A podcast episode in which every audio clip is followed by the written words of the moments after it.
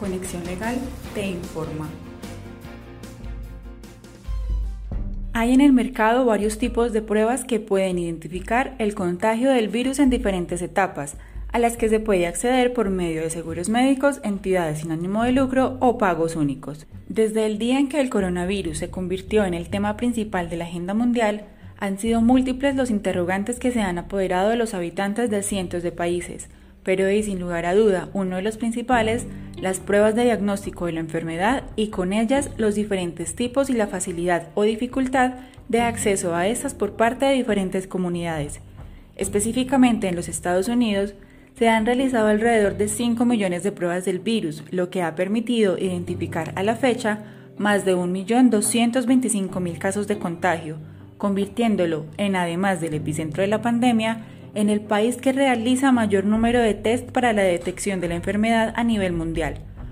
La oportuna detección de la infección del coronavirus COVID-19 es la estrategia más importante para el control, contención y mitigación de la pandemia, ya que además de identificar a las personas contagiadas y evitar su contacto con otros, permite realizar la trazabilidad de la evolución, intensidad y mortalidad del virus. Así entonces, existen en el mercado diferentes tipos de pruebas para identificar el virus, la PCR o reacción en cadena de polimerasa y dos test rápidos para la detección de anticuerpos y antígenos, las cuales determinarán si se está contagiado con el virus o si se estuvo contagiado en el pasado y se han generado anticuerpos que le hagan inmune a los síntomas de la enfermedad. En países como Islandia, el gobierno dispuso recursos para que todos los nacionales puedan acceder a la prueba de detección del virus de manera gratuita, pero en Estados Unidos, como en muchos otros países del continente americano, las condiciones son diferentes. En un inicio se indicó que las personas que consideraban debían hacerse de una prueba de COVID-19 debían contar con una orden médica para tal fin. Después se identificaron tres grupos de personas que debían solicitar una prueba, aquellas personas con síntomas respiratorios que han tenido contacto con un paciente confirmado de coronavirus, aquellas personas con síntomas respiratorios que hayan viajado a áreas afectadas por la epidemia en los últimos 14 días y por último pacientes con fiebre o síntomas agudos de las vías respiratorias que no han encontrado otro diagnóstico.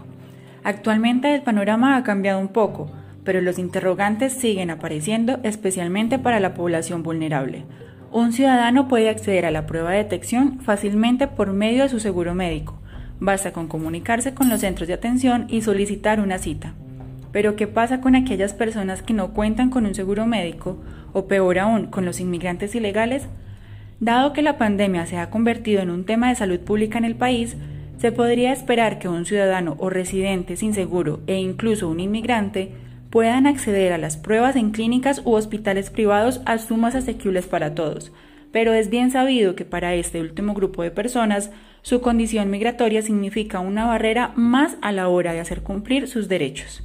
El temor a ser procesado o identificado y posteriormente deportado constituye la limitante principal a la hora de buscar ayuda médica, no solo durante la crisis por el coronavirus, sino en general. Alrededor del 34% de las víctimas fatales de la pandemia en Nueva York pertenecían a la comunidad hispana, por lo que no estaría equivocado asumir que un gran porcentaje de estos no buscaron la ayuda necesaria por temor a ser detenidos por inmigración. Al respecto, hemos mencionado en varias ocasiones que la USCIS invita a todas las personas que se encuentren en el territorio nacional sin importar su estatus, a que busquen asesoría médica en los casos que se crean pueden estar relacionados con la pandemia, toda vez que el gobierno ha suspendido deportaciones y operativos que resulten en la detención de inmigrantes, además de no considerar los cuidados y la atención recibida por COVID-19 como factor de inadmisibilidad por carga pública. Es decir, que durante la crisis que estamos afrontando, se da prioridad a la salud sobre los procesos migratorios. Hay en el país entidades sin ánimo de lucro cuya misión es la atención médica de la población vulnerable, pero recuerde que en caso de no poder acceder a estas, las clínicas y hospitales públicos del estado en el que se encuentre deben garantizar su acceso a la salud. En Conexión Legal contamos con un equipo de abogados que le brindarán asesoría telefónica y gratuita en caso que lo necesite. Si considera que sus derechos han sido violados, Contáctenos y reciba la guía necesaria para acceder a las pruebas y tratamiento de la pandemia sin ser castigado por su estatus migratorio. Llámenos al 1-800-201-1220 o diligencie nuestro formulario de contacto y en breve nos comunicaremos con usted. También puede seguirnos en Facebook, Instagram y LinkedIn para enterarse de nuestras noticias. Recuerde, en Conexión Legal hablamos tu idioma.